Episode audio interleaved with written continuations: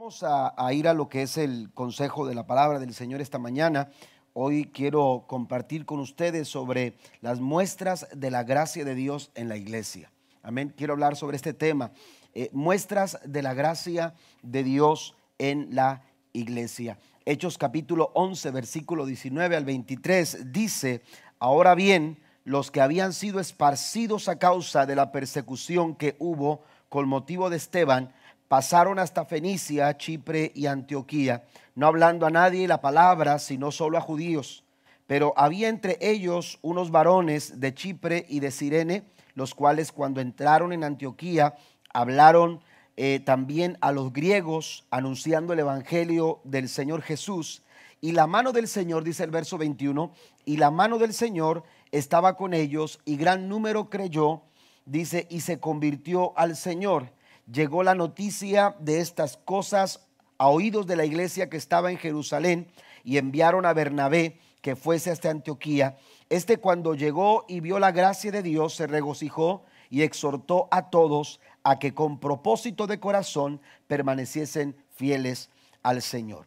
Amén. Hoy quiero hablar de algunas evidencias, eh, algunas evidencias que eh, que, señalan, que, que muestran que la gracia del Señor se ha manifestado en la iglesia. Amén. Cuando uno es, aleluya, eh, cuando uno ha experimentado la gracia de Dios, esto eh, se hace evidente, esto se deja ver a través de algunas cosas que vamos a mencionar y vamos a tomar el ejemplo de la iglesia de Antioquía una iglesia que quizás no es muy mencionada, no es muy recurrente hablar de la iglesia de Antioquía. Cuando uno eh, eh, toma una iglesia modelo, eh, en el libro de los Hechos encontramos a la iglesia de Jerusalén, una iglesia explosiva, con un crecimiento constante. cuando hablamos de Jerusalén, de la iglesia de Jerusalén, hablamos de una iglesia de, una, de un crecimiento tan maravilloso, donde había muchos milagros, donde la fama de la iglesia se extendió por toda la ciudad de Jerusalén y y sus alrededores, los enfermos eran traídos este, a la iglesia, los enfermos eran llevados por las calles donde los líderes eh, de la iglesia iban caminando para que, dice la Biblia, eh, se, eh, se, pudieran recibir su milagro. Y, la iglesia de Jerusalén de pronto este, toma la atención en muchas de nuestras, de nuestras búsquedas de algún modelo como iglesia para, para poder desarrollarnos también nosotros en nuestro camino como iglesia, pero la iglesia de Antioquía es una iglesia modelo también y sirve como modelo a, nosotros y en especial eh, quiero enfocarme y considerar algunas evidencias de la gracia de Dios que podemos ver eh, a la luz de la palabra en la iglesia de Antioquía. Pero eh, lo cierto es que cuando la gracia de Dios se manifiesta en nuestras vidas, esto deja evidencia. Yo recuerdo que cuando nuestros niños eran pequeños, eh, había uno que sobre todo ese uno daba evidencia de que había pasado por ahí. Amén. Este, ah, sobre todo cuando iba a la cocina. Amén. Y no era porque se acababa el refrigerador o porque anduviera comiendo cada rato. Amén. Porque sacaba las ollas de, la alacena donde eh, mi esposa las guardaba, donde su abuelita las guardaba cuando íbamos a la casa de la abuelita. Eh, eh, sacaba las ollas y las ponía como si fueran baterías. Amén. Y empezaba a tocar. ¿verdad? Las ollas tocando y cuando se cansaba de tocar, se iba, se iba a, su cuarto, se iba para otra parte y las ollas estaban ahí eh, regadas en el centro de la, de la cocina. Entonces, y, uno cuando llegaba y decía, aquí pasó, y no quiero decir quién, pues ustedes saben quién es, este, pero, pero este, aquí pasó fulanito de tal, ¿verdad? ¿Por qué? Porque había evidencias de que, de que había estado, había estado ahí. Lo mismo sucede cuando nosotros experimentamos la gracia de Dios. Cuando usted experimenta la gracia de Dios en su vida, esto va a ser evidente, va, a ser evidente, va a haber señales de que la gracia de Dios se está manifestando en su vida. Cuando Jerusalén, la iglesia de Jerusalén, los líderes en Jerusalén se dieron cuenta que una iglesia se había establecido, note que la iglesia de Antioquía eh, fue la segunda, quizás la segunda iglesia eh, establecida después de que se estableció, fundó la iglesia de Jerusalén. Entonces, los líderes en Jerusalén, cuando se dan cuenta de que se había establecido una iglesia fuera de Jerusalén, fuera de Judea, fuera de, del entorno judío, eh, la Biblia dice que cuando se dieron cuenta que había un grupo de personas reuniéndose a, a 400, aproximadamente 400 kilómetros de distancia de Jerusalén, enviaron a Bernabé para que supervisara lo que estaba pasando en Antioquía. Y la Biblia nos dice claramente que cuando Bernabé llega a esta ciudad, cuando Bernabé se reúne con la iglesia, cuando Bernabé ve al grupo de cristianos, el grupo de creyentes en Antioquía, dice la escritura que Bernabé vio la gracia de Dios. Amén. Mire que la Biblia dice que vio la gracia de Dios, no, no dijo sintió la gracia de Dios. Amén. No es que Bernabé sintiera que la gracia de Dios estaba ahí. Bernabé vio evidencias de que lo que estaba sucediendo en Antioquía, de que lo que estaba pasando en aquel lugar no judío, que lo que estaba pasando fuera del entorno de Jerusalén y, del entorno judío y del contexto eh, judío, lo que estaba sucediendo no era algo de los hombres, no era, no era esfuerzo humano, no era el trabajo del hombre, era la gracia de Dios que se estaba manifestando al corazón de estas personas. Alabe al Señor en esta mañana. Porque la gracia de Dios, aleluya, es, eh, eh, es, es, es, es para todos. La gracia de Dios se ha extendido a toda la raza humana, a todos los seres humanos. Y entonces cuando, cuando, cuando Bernabé ve esto, aleluya, él se da cuenta de que hay evidencias de que Dios está obrando, de que Dios está trabajando, de que Dios es el que ha estado trabajando, es el que está trabajando ahora mismo y es el que seguramente seguirá trabajando en esa, en esa iglesia. Y no tuvo algo más que hacer sino regocijarse, dice la Biblia. Dice que se alegró. Otras versiones dicen que se alegró, que, que tuvo mucha alegría por lo que sus ojos vieron y entonces exhortó a todos a que con propósito de corazón permaneciesen fieles al Señor. Yo quiero hablar de algunas evidencias, aleluya, en la iglesia de Antioquía que Bernabé pudo haber, haber visto. Y quiero enumerarlas en esta, en, esta, en esta mañana. Número uno, la primera evidencia que yo encuentro en la iglesia de Antioquía eh, eh, que manifiesta la gracia de Dios es una identidad firme. Lo primero que encuentro o que quiero mencionar es el hecho de que eh, la iglesia de Antioquía eh, mostró la gracia de Dios en su vida a través de la identidad firme, una identidad clara, una identidad definida, una identidad, aleluya, firme. Mire lo que dice Hechos capítulo 11, versículo número 26. Y se congregaron allí, dice, todo un año con la iglesia y enseñaron a mucha gente y a los discípulos se les llamó cristianos por primera vez en Antioquía. No fue en Jerusalén. Amén. Como quizás se esperaría. La iglesia madre, ¿verdad? No fue no fue en Jerusalén, no fue con los primeros seguidores de Cristo. No fue, aleluya, en aquel lugar donde multitudes y miles de personas se estaban convirtiendo todos los días. Porque eso es lo que estaba pasando en Jerusalén. En Jerusalén la gente se estaba convirtiendo y el Señor añadía cada día a la iglesia, dice la escritura. Si usted lee los primeros capítulos de Hechos, se dará cuenta cómo Dios, Dios añadía a la iglesia de Jerusalén cada día a los que habrían de ser salvos. Y multitudes de personas estaban, estaban recibiendo a Jesús en Jerusalén. Pero no fue en Jerusalén donde el título de cristianos apareció. No fue en Jerusalén donde se les empezó a distinguir con esta palabra, con este título título, con este nombre, aleluya, a los seguidores de Cristo. Fue en Antioquía, aleluya. Y esta identidad, aleluya, eh, eh, eh, esta identidad firme, aleluya, era gracias a la manifestación de la gracia del Señor. Cuando usted va al libro, a la carta del apóstol Pablo a los Efesios, se dará cuenta que Pablo en los primeros capítulos habla de esa vida pasada, aleluya, de los Efesios. Una vida de pecado, una vida de delitos, una vida sin Dios, sin fe, sin esperanza y sin salvación. Amén. Una vida ligada a, una vida pasada, eh, llena de pecado, llena de maldad Sin embargo, Pablo dice, la diferencia la hizo la gracia del Señor. No fueron tus méritos, no fueron tus esfuerzos, no fue tu, intención de cambiar, fue solamente la gracia del Señor. La transformación y la regeneración solamente se hace posible cuando disponemos nuestro corazón para que la gracia del Señor se manifieste en nuestras vidas y haga ese cambio que por nosotros mismos no podemos lograr. Ese cambio que por nosotros mismos no podemos alcanzar. Por eso Pablo escribe a los Efesios en el capítulo 2, por gracia sois salvos. Amén. No es por obras para que nadie se gloríe. Esto no es por tu esfuerzo, esto no es por tu, eh, por, tu, por tu mayor empeño. ¿Cuántas veces hemos querido cambiar y no hemos podido? ¿Por qué? Porque no se trata de nosotros, no se trata de nuestra, nuestra, eh, eh, nuestra capacidad humana para crear un cambio en nuestra naturaleza. Esto solamente se logra mediante la gracia maravillosa de Dios que se manifiesta al corazón del hombre.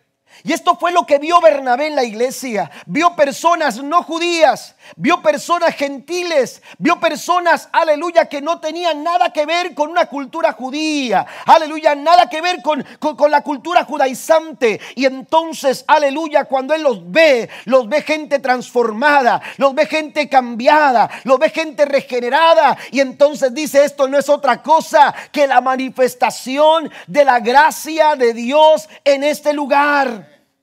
Ahora, no solamente es Bernabé quien identifica esto en la iglesia de Antioquía, porque el título de cristianos no se lo pusieron ellos. El título de cristianos, de hecho, aleluya, aparece para, para, para, para como una forma de burlarse, como una burla. Ese título se les dio a, a, los seguidores de Cristo en primera instancia como, como una idea, aleluya, de incomodar a los seguidores de Jesús. El nombre de cristianos eh, eh, significa imitadores de Cristo o como Cristo. Y ellos se referían a, los seguidores de Jesús como cristianos, pero lo hacían en un tono despectivo, peyorativo, con el afán de ofenderles o hacerles sentir mal a los fieles de Antioquía. Sin embargo, este título, hermano, reflejaba realmente quiénes eran estas personas.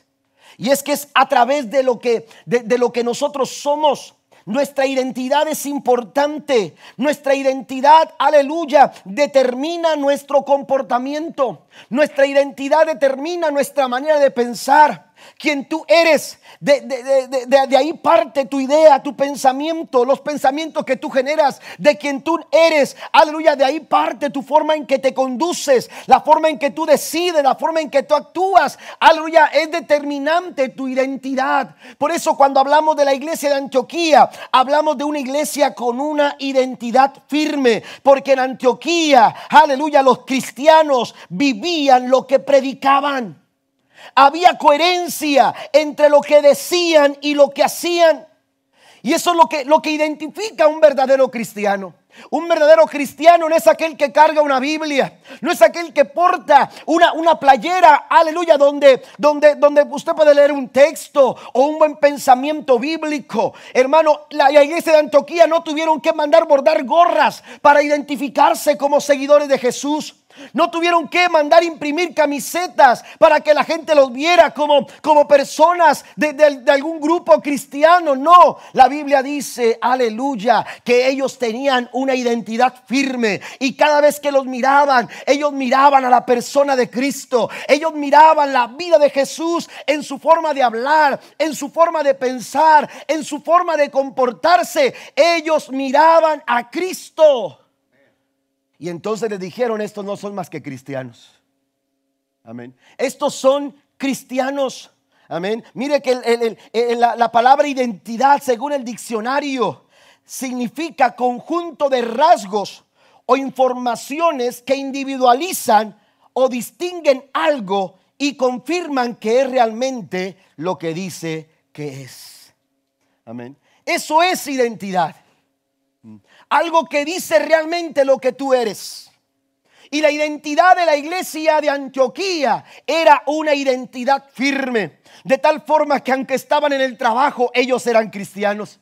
Y aunque estaban en sus casas, seguían siendo cristianos. No solamente cuando iban a la iglesia, No solamente un domingo por la mañana, no solamente durante sus tiempos devocionales, esta gente, aleluya, se le llamó cristianos porque donde quiera que iban, vivían como cristianos, hablaban como cristianos, se conducían como cristianos y sus decisiones y actuaciones en la vida eran, aleluya, determinadas por su identidad.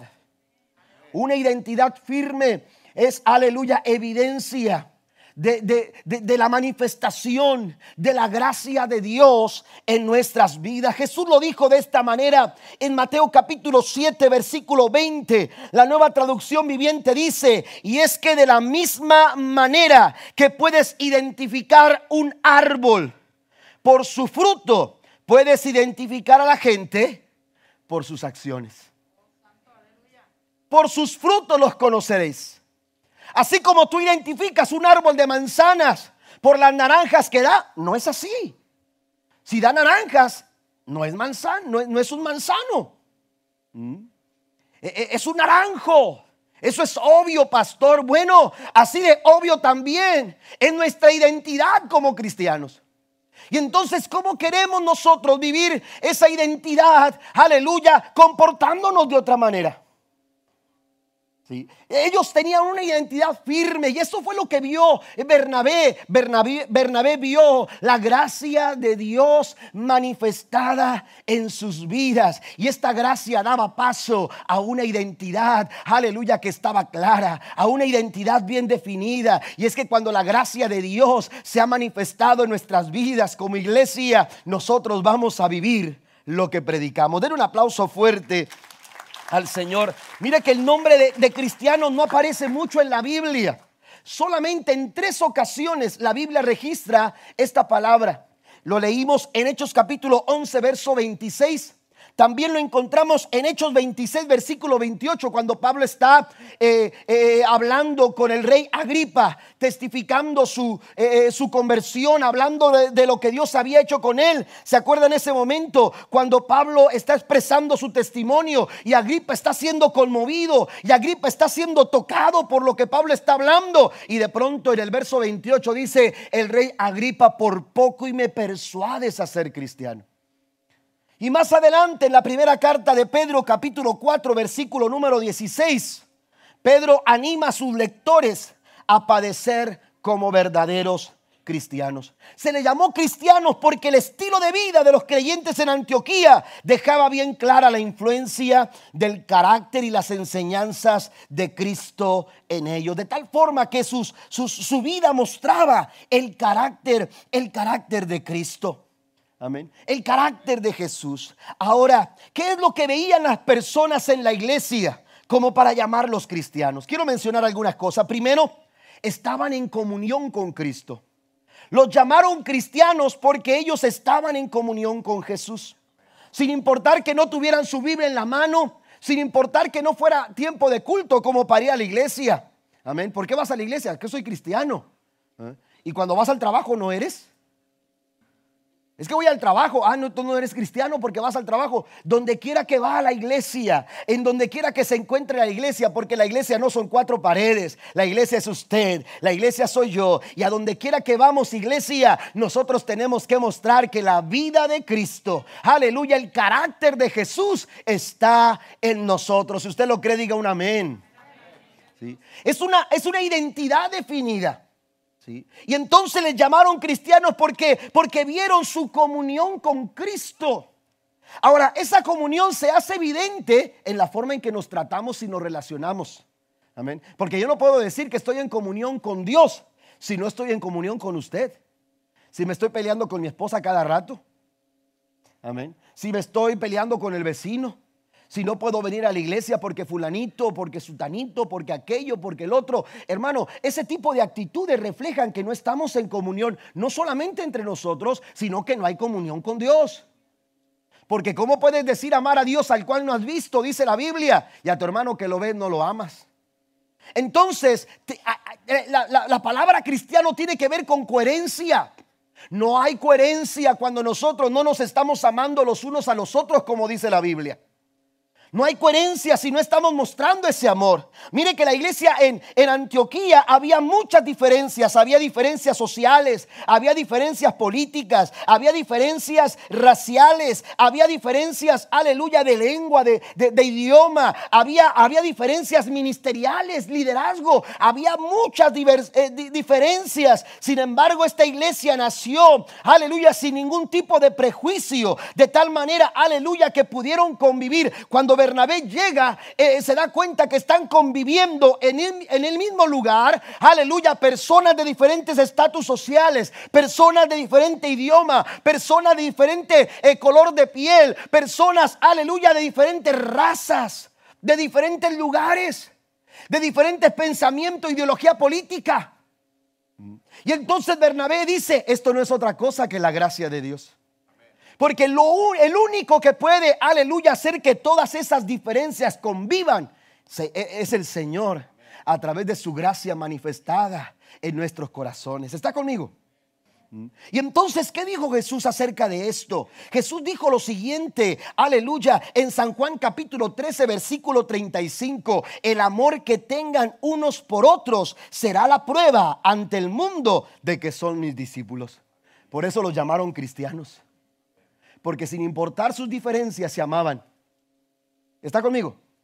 Y eso es lo que necesita ver el mundo e-, el día de hoy. Es lo que necesitamos evidenciar, iglesia, en el mundo de hoy. Evidenciar que sin importar lo diferentes que seamos, sin importar, aleluya, nuestras distinciones tan evidentes a veces, aleluya, en nuestra vida, aleluya, podamos convivir los unos con los otros, mostrándonos el amor de Cristo. La gracia que se ha manifestado en tu vida, esa misma gracia que te salvó, esa misma gracia que te transformó, esa misma gracia que se manifestó en tu corazón, es la misma gracia que se ha manifestado en mi corazón. Aleluya. Y podemos disfrutar del amor de Dios en nuestros corazones. Den un aplauso fuerte a nuestro Dios.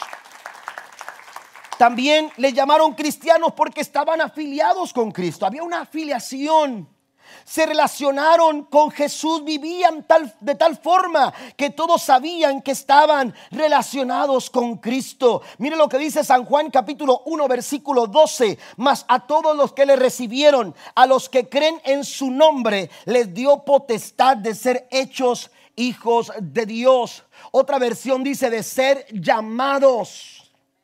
Los llamaron cristianos porque los miraban afiliados, estaban, tenían una afiliación, su relación estaba muy cercana con Jesús y por eso los llamaron cristianos. Así como a los herodianos los llamaron de esa manera porque sus prácticas corrían de acuerdo a las ideologías de Herodes. Aleluya. Así como a otros grupos los llamaban por un nombre relacionado con el personaje, con, con su líder político, con su líder social, con su líder espiritual. A los cristianos no pudieron ponerle otro mejor nombre que aquel que los afiliaba con la persona más importante. Aleluya, Jesucristo, nuestro Salvador y Señor. Los llamaron cristianos por su afiliación. Los llamaron cristianos porque andaban en obediencia a los mandatos de Cristo. Por eso se les conoció como cristianos, porque obedecían lo que Cristo les había dejado por, por, por, enseñanza. El verdadero cristiano camina en total obediencia a las enseñanzas de Jesús. No podemos decir que seguimos a Cristo si no estamos obedeciendo sus enseñanzas. Amén. No podemos ser llamados discípulos de Jesús si no estamos caminando de acuerdo a las enseñanzas de Jesús. Mire lo que dice Cristo en San Juan capítulo 14, versículo 13 y el versículo 23 y 24 dicen, si ustedes me aman, obedecerán mis mandamientos, está hablando Jesús. Y en el verso 23 y 24 dice, les contestó Cristo o oh Jesús, el que me ama, obedecerá mi palabra y mi Padre lo amará y haremos nuestra morada en él. El que no me ama no obedece mis palabras. Nuestra obediencia, amados hermanos, aleluya, es una distinción de que estamos nosotros, aleluya, de que estamos nosotros siguiendo a Cristo. Y también le llamaron cristianos porque eran testigos de Cristo. Amén. No solamente estaban en comunión con Cristo, no solamente estaban afiliados con Cristo, no solamente estaban en obediencia a los mandatos de Cristo, sino que daban testimonio de Cristo en sus vidas. Los discípulos no, no, no, pasaban por desapercibidos. Aun cuando Pedro quiso negarlo, la gente dijo, tú eras uno de ellos. Amén. ¿Por qué? Porque hablas como ellos, porque vistes como ellos. Lo reconocían como alguien que había estado al lado de Jesús. Aleluya, porque cuando estás con Cristo no puedes seguir siendo, aleluya, no no no puedes seguir evidenciando otra cosa que no sea lo que viene de Jesús. Y en ese momento cuando Pedro quiso eh, eh, por ahí pasar por desapercibido no pudo, porque un cristiano, un verdadero hijo de Dios no puede pasar por desapercibido. Note que ellos no se llamaron cristianos. La gente los llamó cristianos. No se autonombraron. Ellos fueron llamados porque vieron evidencias, porque vieron testimonio. Cuando una luz enciende, no se pone debajo de una mesa para alumbrar un cuarto, dice la Biblia. La luz enciende y se pone sobre la mesa para alumbrar toda toda la casa. Qué importante es que nosotros entendamos que nuestro testimonio e-, es preponderante. Aleluya, debemos de dar un buen testimonio, debemos de guardar nuestro testimonio, que ese testimonio hable de Jesús, que ese testimonio muestre a Jesús donde quiera que estemos, donde quiera que andemos, donde quiera que vayamos.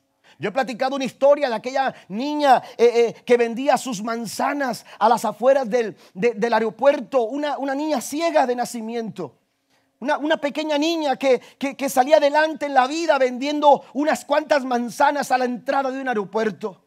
Dice que esa, esa eh, eh, la historia cuenta de, de, unos empresarios importantes que tenían que cerrar un negocio y, después de una junta les dijeron que tenían que volar urgentemente, aleluya, para, para, para cerrar un negocio y tuvieron que dejar todo. Eh, llamaron a sus secretarias para que buscaran un, un vuelo y salieron corriendo al aeropuerto. Y cuando iban corriendo desesperados para llegar a la hora que tenían que estar ahí porque era urgente que estuvieran en, en la otra ciudad, cuando iban iban corriendo no se dieron cuenta y tumbaron la mesa de las manzanas que estaba vendiendo aquella niña ciega. Y entonces, mientras iban corriendo, uno de ellos, el que iba atrás, se, detuvo y dijo, ¿qué hicimos? Le tumbamos la mesa a una niña. Y entonces volvió hacia donde estaba la niña y cuando, cuando, cuando la vio le dijo, mira hija, estoy, estoy corriendo, no tengo tiempo para ayudarte a levantar todo, pero te voy a dar todo el dinero que tuvieras, más de lo que tuvieras ganado en un día, te lo voy a dar y me vas a disculpar, por favor, pero me tengo que ir. Si no tuviera que irme, te ayudaba a levantar todo esto. Y entonces le sacó, el dinero y se lo dio, una cantidad este, mucho más alta de lo que ella hubiera vendido en un solo día. Y cuando esa niña recibe ese dinero, aleluya, y el Señor ya se iba, aquella niña que no miraba, aquella niña que no podía distinguir con sus propios ojos, le gritó al Señor, disculpe Señor, antes de que se vaya, Usted es Jesús. Usted es Cristo. Aquella niña no miraba con sus ojos, pero la actitud de aquel hombre le mostró tal amor que esta niña pensó que este hombre era Jesús. Que la gente en tu alrededor pueda ver a Cristo.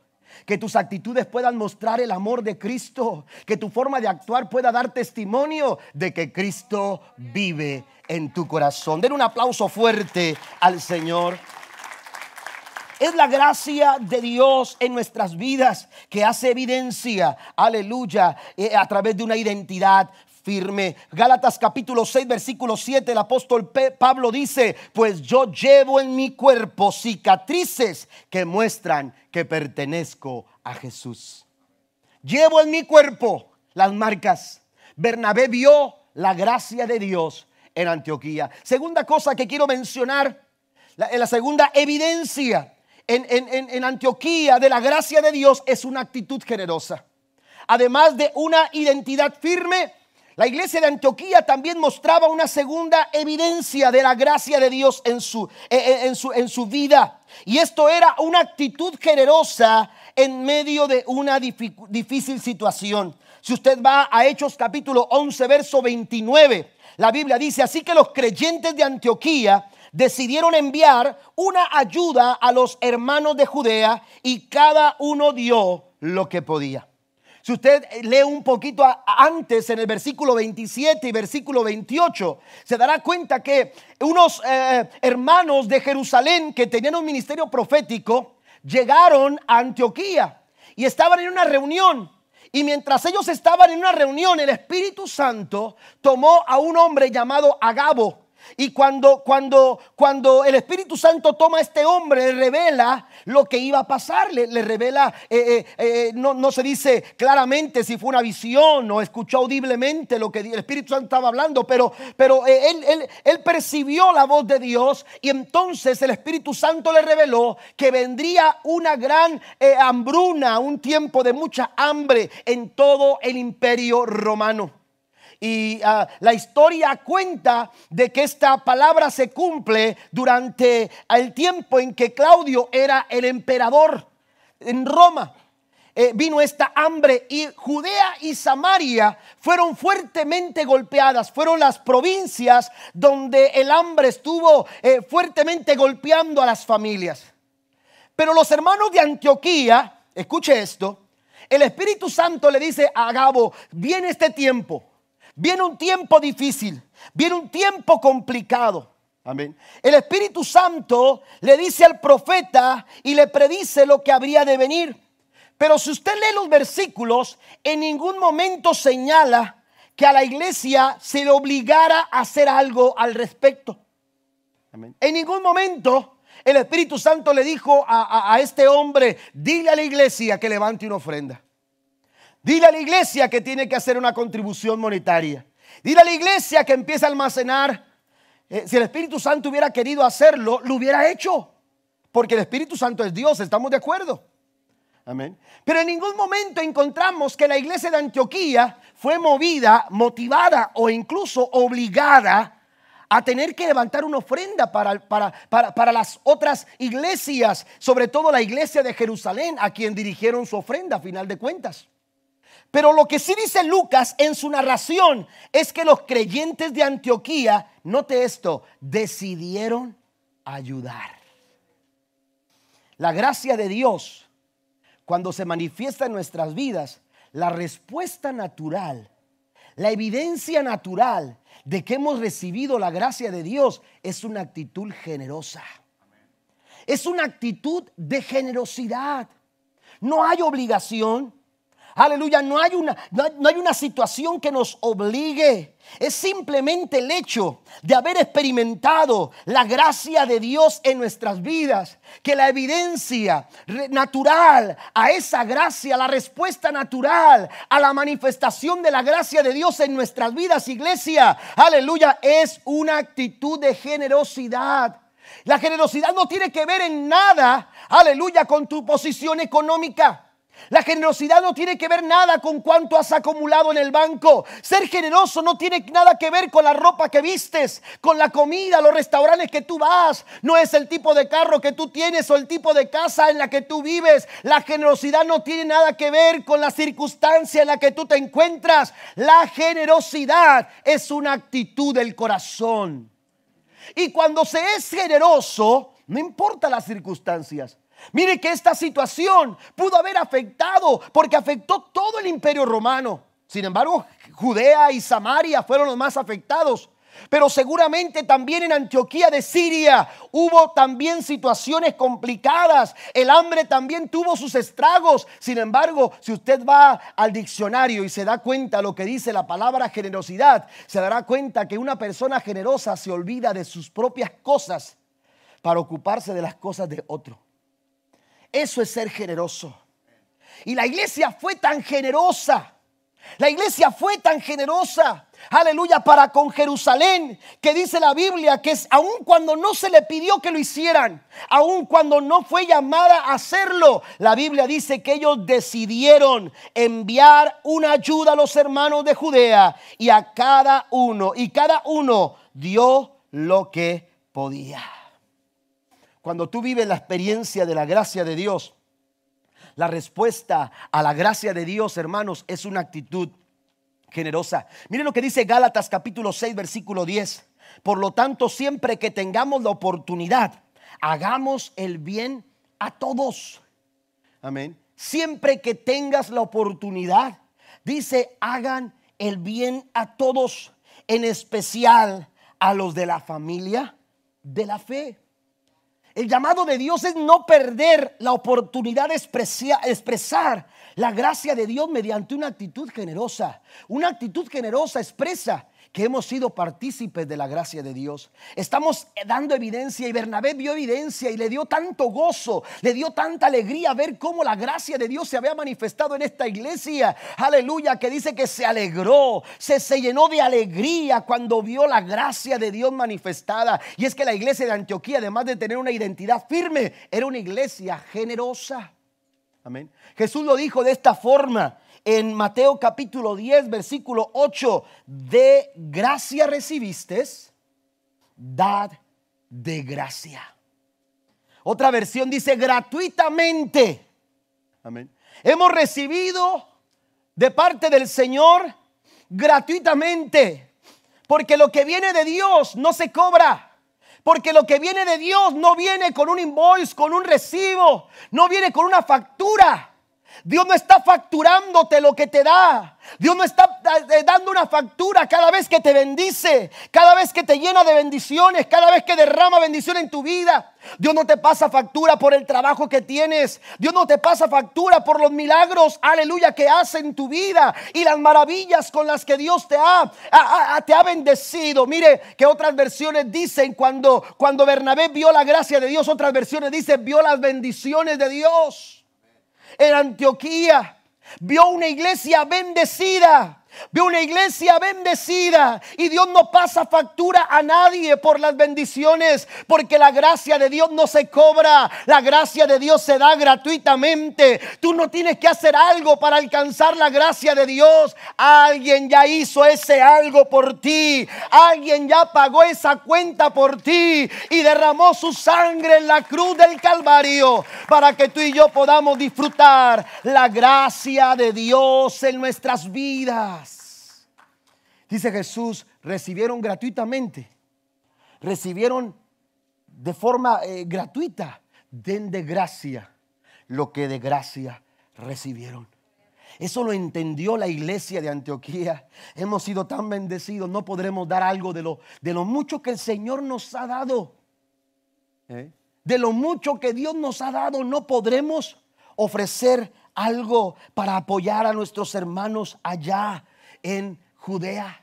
Mire que el dar en la Biblia, hermano, aparece más la palabra dar en la Biblia que la palabra amor. Usted dice que Dios es amor, sí, Dios es amor. ¿Usted cree que Dios es amor? Sí, Dios es amor. Dios nos ama. Su esencia es amar. Pero la palabra que más aparece en la Biblia ah, no es amor, es la palabra dar. Aparece más de 2100 veces en la Biblia. La palabra amor aparece hasta 700 veces pero está relacionada. ¿Por qué? Porque no se puede amar verdaderamente si no se da. No podemos nosotros decir amar si no estamos dando. Amén. Porque la esencia del amor es dar. Y si hablamos del mayor dador, la persona que más ha dado es precisamente nuestro Padre Celestial. Porque la Biblia dice, hablando Pablo a los romanos en el capítulo 8, que no escatimonia a su propio Hijo, sino que lo entregó otra versión dice, lo dio. El Padre Celestial dio a su propio Hijo. Si hablamos de alguien generoso, alguien que sabe amar es, Dios. Porque cuando hablamos de amor estamos hablando de dar. Amén. Usted puede dar sin amor, pero no se puede amar sin dar. Amén. Y Dios nos ha enseñado ese amor generoso que Él tiene y, su expresión de amor fue precisamente darnos a su único hijo. La Biblia nos dice en San Juan capítulo 3, versículo 16, pues Dios amó tanto al mundo que dio a su hijo unigénito. Amén. Dios nos enseñó esta actitud generosa. Cada vez que usted experimenta la gracia de Dios, sepa, aleluya, que la respuesta a esa gracia es una actitud de generosidad. Mire lo que dice la Biblia, avanza un poco más. Segunda Corintios capítulo 9, versículo 6 al versículo 8 y versículo 10. La nueva traducción viviente dice, recuerden lo siguiente, un agricultor que siembra solo unas cuantas semillas obtendrá una cosecha pequeña, pero el que siembra abundante obtendrá una cosecha abundante. Cada uno debe decidir en su corazón cuánto dar y no den de mala gana ni bajo presión, porque Dios ama a la persona que da con alegría. Y Dios proveerá con generosidad todo lo que necesiten. Entonces siempre tendrán, escucha esto, a veces pensamos, si doy me quedo sin nada.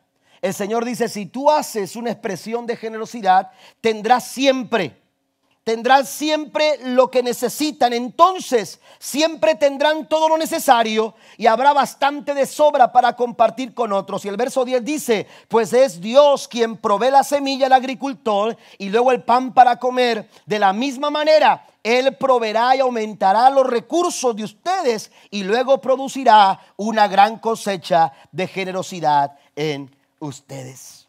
Dios, aleluya, nos invita a participar de esta actitud.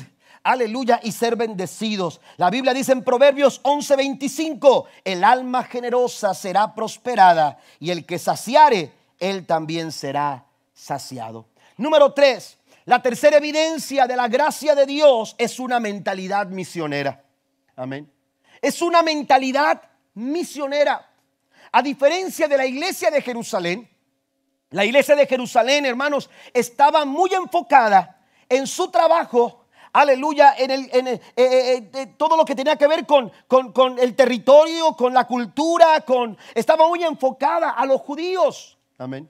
Mire, la, iglesia de Jerusalén en los primeros capítulos de Hechos, los primeros capítulos de, Hechos, estamos hablando de los diez primeros capítulos, nos hablan de todo lo que sucedió en Jerusalén y en Judea. Amén. Y la iglesia en Jerusalén estaba tan enfocada que Dios tuvo que traer una persecución para movilizar a las personas, sacarlos de Jerusalén y entonces mandarlos a otros lugares a predicar. Pero la iglesia estaba cómoda predicando en Jerusalén, predicando en Judea y según el versículo 19 del capítulo número 11 del libro de los Hechos, usted podrá constatar, aleluya, que los que salían de Jerusalén, los judíos, que salían, las familias judías que se dispersaron por causa de la persecución después de que Esteban había muerto o había sido martirizado, dice que salieron muchas familias a otros lugares a buscar refugio. Y cuando ellos iban a otros lugares, llegaban y dice, predicaban solo a judíos. Por eso hablo de mentalidad. Amén. Ellos salieron de la iglesia de Jerusalén a otras partes pero su mentalidad seguía siendo la misma. ¿Está conmigo?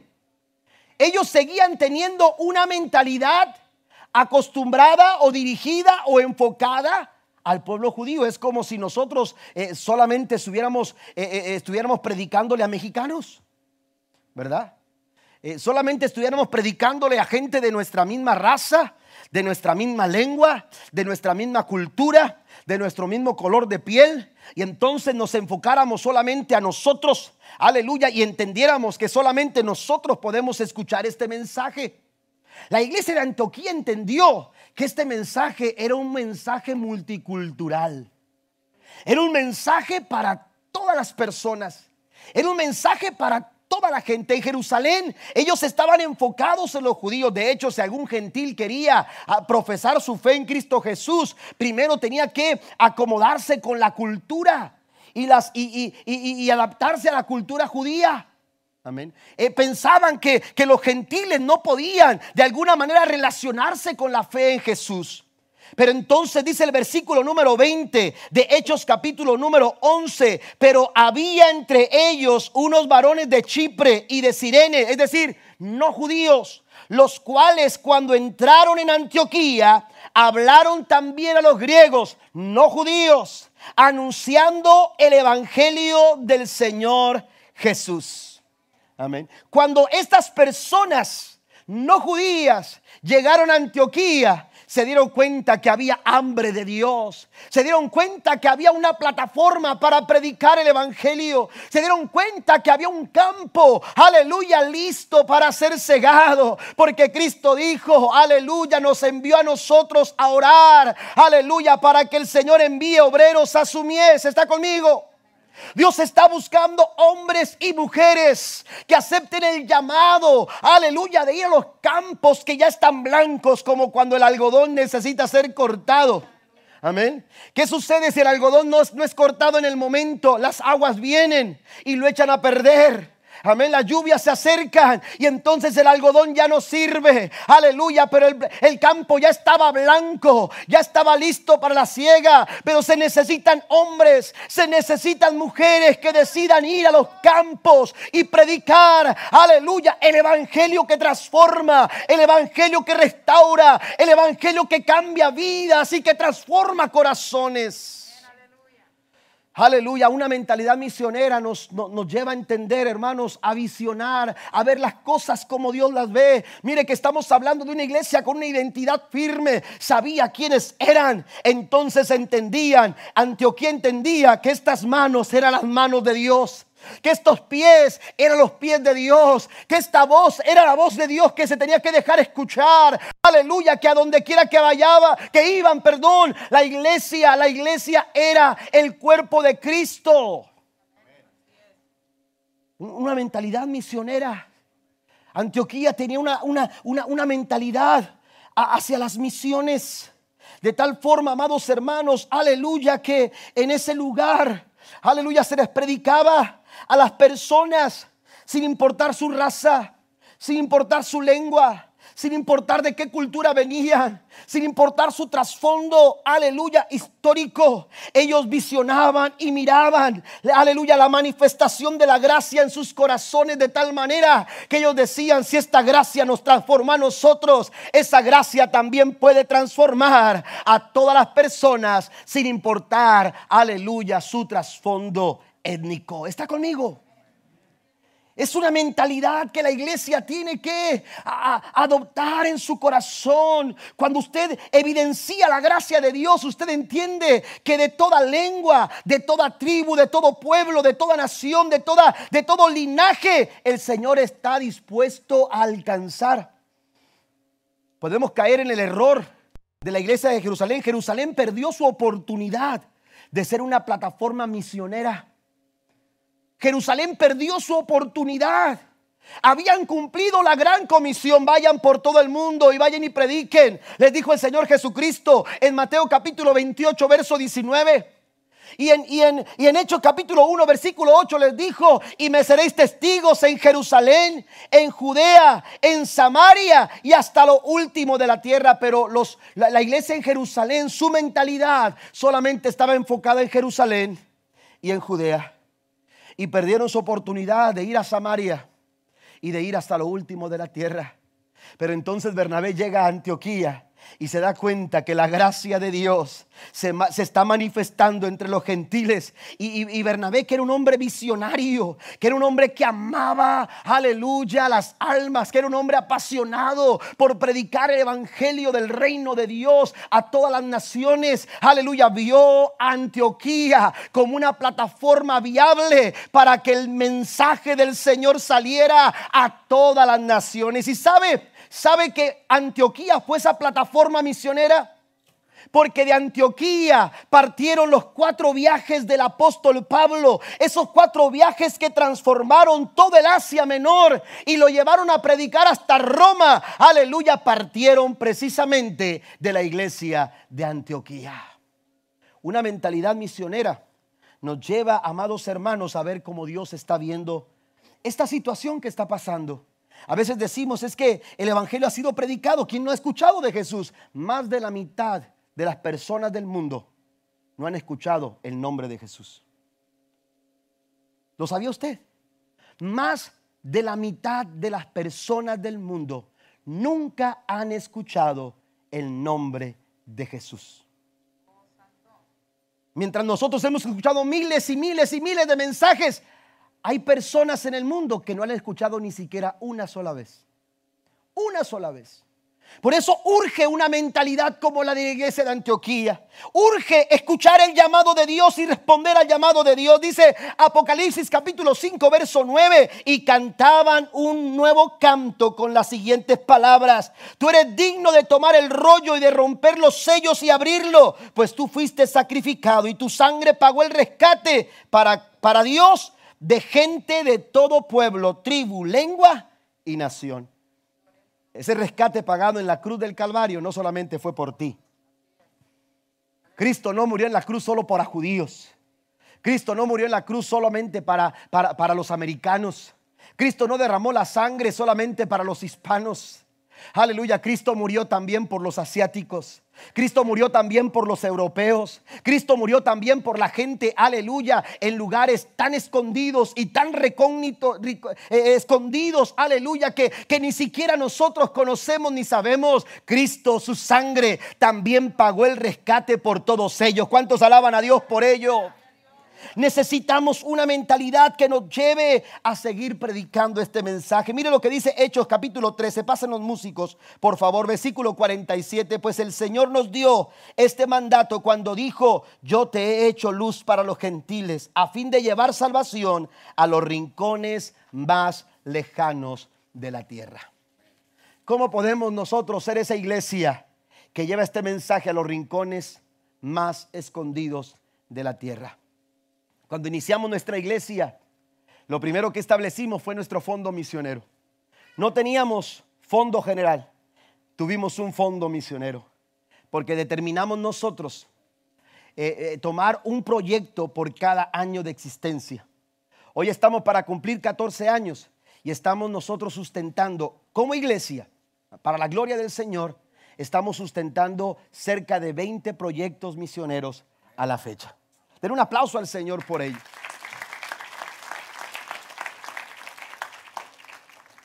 Porque hemos creído a esta mentalidad misionera. Una iglesia que ha creído a la gran comisión, pero no solamente ha creído, sino que también se ha responsabilizado de llevar a cabo la gran comisión. Pero no solamente ha, ha, creído o se ha responsabilizado, sino que queremos ser una iglesia comprometida con la gran comisión. Una iglesia, aleluya, que, que vaya, una iglesia que ore, una iglesia que aporte, una iglesia que envíe personas a compartir el mensaje del Evangelio del Señor. Tenemos que ser comprometidos con la gran comisión, porque mire, si no nos comprometemos con la gran comisión, la gran comisión sin compromiso es pura emoción. Es pura emoción. Una iglesia que no está comprometida con la gran comisión, hermano, solamente está emocionada. Amén. Dios quiere una iglesia comprometida, una, una iglesia que cambie su mentalidad y que vea más allá como Dios está viendo. Que entienda que Dios nos ha llamado para la salvación de muchas personas a los rincones más lejanos de la tierra. La iglesia que no está involucrada con las misiones la iglesia que no está involucrada con alcanzar a los perdidos no está completa. No está completa. Porque el Señor nos dijo, vayan por todo el mundo y prediquen el Evangelio a toda criatura. La cuarta evidencia, y les invito a estar de pie, ya para terminar, es la guianza del Espíritu Santo. Otra evidencia de la gracia de Dios es que la iglesia de Antioquía era guiada, era dirigida, era dirigida por el Espíritu Santo de Dios. ¿Cuántas decisiones hemos tomado sin contar con la dirección del Espíritu Santo? Esta iglesia tenía el éxito asegurado, porque si usted lee la historia de la iglesia de Antioquía, se dará cuenta que el estratega de la iglesia era el Espíritu Santo. El estratega de la iglesia era el Espíritu Santo, quien capacitaba, quien apartaba y quien enviaba. Era el Espíritu Santo. La Biblia dice, Hechos capítulo 13, verso 2 y 4, cierto día mientras estos hombres adoraban al Señor y ayunaban en ese, en ese ambiente, el Espíritu Santo dijo, consagren a Bernabé y a Saulo para el trabajo especial al cual yo les he llamado. Entonces Bernabé y Saulo fueron enviados por el Espíritu Santo, dice. ¿Quién capacita?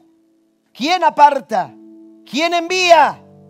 Es el Espíritu Santo de Dios. Y a juzgar por los resultados que nosotros conocemos porque hemos leído.